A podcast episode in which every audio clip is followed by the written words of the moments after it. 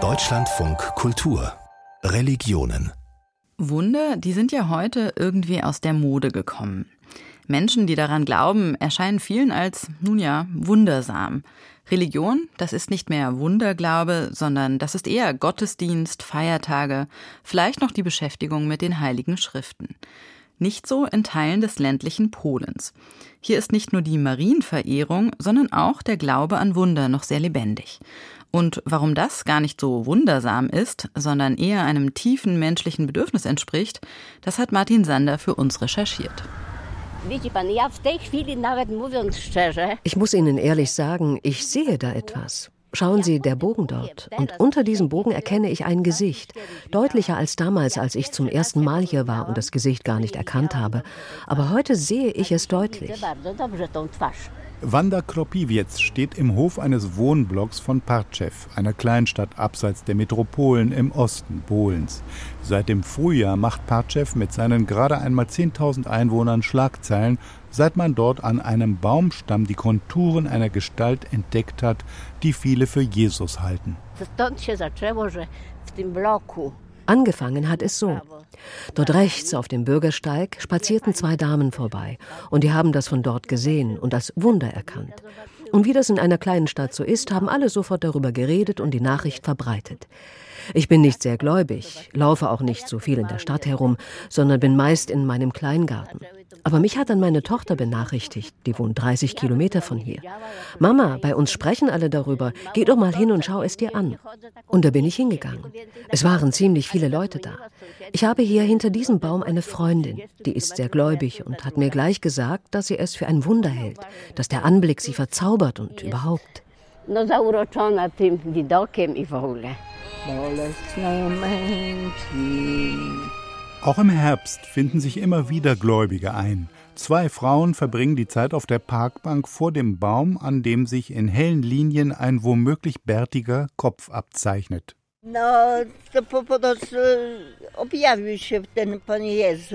Hier hat er sich offenbart, der Herr Jesus. Das Wunder ist da. Wir alle glauben daran. Wir halten hier Messen ab und beten einen Rosenkranz für die Mutter Gottes. Die älteren Damen sind vorsichtig. Sie wollen nicht, dass man über sie in der Welt berichtet und sich dann über sie lustig macht. Doch dann bricht es aus einer von beiden heraus. Ich will Ihnen etwas sagen. Für mich ist er zu Hause erschienen. Ich zünde eine Kerze an und er zeigt mir verschiedene Dinge. Wollen Sie es sehen, falls Sie es nicht glauben? Sehen Sie Jesus hier im Smartphone auf der Kerze? O, na świece? Wunder wie das von Partschew wurden im katholischen Polen immer wieder von Gläubigen registriert. Manchmal verbanden sie sich mit politischem Protest, wie im Herbst 1959 in Warschau auf dem Gelände des ehemaligen Ghettos. Auf der Turmspitze der St. Augustin-Kirche, die als praktisch einziges Bauwerk die völlige Zerstörung des Stadtviertels durch die deutschen Besatzer unbeschadet überstanden hatte, gewahrten Anwohner eine Gottesmutter, Zehntausende Gläubige versammelten sich vor der Kirche. Der Kirchenleitung war das Recht, weil sich die Manifestation auch gegen das kommunistische Regime richtete. Die Machthaber lösten die Versammlung auf und verhafteten viele Teilnehmer. In jüngerer Vergangenheit machte die weltberühmte schwarze Madonna am Wallfahrtsort Częstochow von sich reden. Die heilige Reliquie aus dem 15. Jahrhundert gilt als Schutzpatronin Polens durch alles historische Unglück hindurch. In jüngerer Zeit haben sich die Narben auf ihrem Gesicht angeblich verlängert, was auf das Weltende hindeuten soll. Auch solche Formen apokalyptischen Denkens sind gar nichts Neues.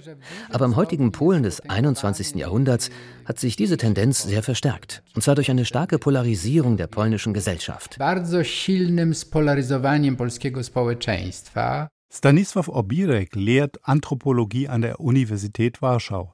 Jahrzehntelang gehörte er dem Jesuitenorden an. Heute ist er ein entschiedener Kritiker der polnischen katholischen Kirche. Zugleich verteidigt er Wunderglauben und volksnahe Verehrungsrituale als Formen religiöser Freiheit. Faktem jest, że właśnie tej, ten brak wrażliwości na taką. Wenn man für solche Offenbarungen kein Verständnis hat, dann entstehen daraus Ressentiments, die sich zum Beispiel die nationalkonservative Peace-Partei zunutze macht. So wiederholt Jaroslaw Kaczynski immer wieder Äußerungen von Donald Tusk. Tusk hatte beleidigend von Leuten gesprochen, die keinen tieferen Bezug zum Glauben hätten. Er sprach von traditionellen Katholiken, die gedankenlos wie eine Herde hinter den Bischöfen und Priestern hinterherlaufen und nicht selbstständig denken würden. Obirek beschäftigt sich mit dem Glauben an Wunder als Ausdruck von Religiosität über Polen hinaus, weltweit. Wir haben es mit einem Bedürfnis zu tun, die Religion als Kulturphänomen aufzuwerten. Man kann zum Beispiel Mexiko nicht verstehen ohne den Marienkult in Guadalupe. Er ist dem Marienkult im polnischen Częstochow sehr ähnlich. Es geht also darum, einen Identitätsdiskurs zu verstehen, der in ganz verschiedenen Ländern auftritt. In Polen, in Mexiko, in einigen Ländern Südamerikas und sogar in den Vereinigten Staaten.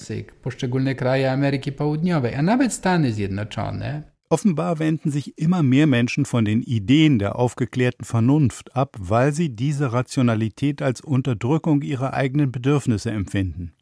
So gesehen hätte man es mit einer subversiven Abwehr von Fremdherrschaft zu tun, der Künstler und Sozialtheoretiker Daniel Richarski engagiert sich in der LGBT-Bewegung und verteidigt die religiösen Lebensformen der bäuerlichen Welt, der er selbst entstammt. Hier in einem Interview für die Tageszeitung Gazeta Wyborcza. Diese volksnahe Spiritualität ist auf dem Lande sehr wichtig. Wenn die Menschen den Kontakt dazu verlieren, verlieren sie ihr Gleichgewicht. Der volksnahe Katholizismus ist ein magischer Katholizismus. Die großstädtischen Eliten begreifen ihn nicht wie viele Hassreden ich gegen Menschen gelesen habe, die an die Offenbarungen Partschew glauben. Dabei wurde mir klar, dass wir immer noch in einer Gesellschaft von Herren und Knechten leben.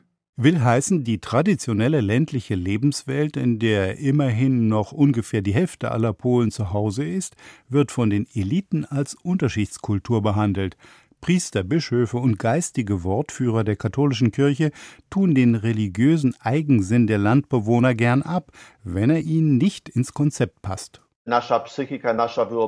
Unsere Psyche, unsere Fantasie erzeugt verschiedene Inhalte. Ich möchte niemand von denen kränken, die dort in Partschew auf der Bank sitzen. Andrzej Kobylinski, Priester und Ethiklehrer an der Kardinal Stefan Wyszynski Universität Warschau. Aber es geht dabei immer um Nonsens, das sind Erkenntnisfehler. Man muss so etwas vorsichtig verstummen lassen und den Gläubigen erklären, dass der Ort des Gebets die Kirche ist und dass man Gott durch die Lektüre der Heiligen Schrift kennenlernt. Der Priester ist auf dem Lande überhaupt keine Autorität und kann von der Kanzel herab erzählen, was er will. In religiösen, politischen und sozialen Dingen machen die Gläubigen ohnehin, was sie wollen. Der Priester ist für sie ein Beamter zuständig für die Sakramente oder Beerdigungen. Der Glaube aber richtet sich auf Objekte und auf magische Orte. Sagt Daniel Richarski, die Sympathie und die Anerkennung des klassenbewussten Bauernsohns und LGBT-Aktivisten gelten denen, die sich zu ihrem Wunderglauben bekennen. Die Frauen auf der Bank im Hof von Partschew schauen auf den Baumstamm, an dem sich ihnen Jesus offenbart hat. Die Leugnung des Wunders durch die katholische Obrigkeit erklären sie sich so. Vielleicht deshalb, weil mehr Menschen hierhin gekommen sind, um zu beten, als in ihre Kirche. Vielleicht haben sie das Wunder deshalb abgelehnt. Es passt ihnen einfach nicht.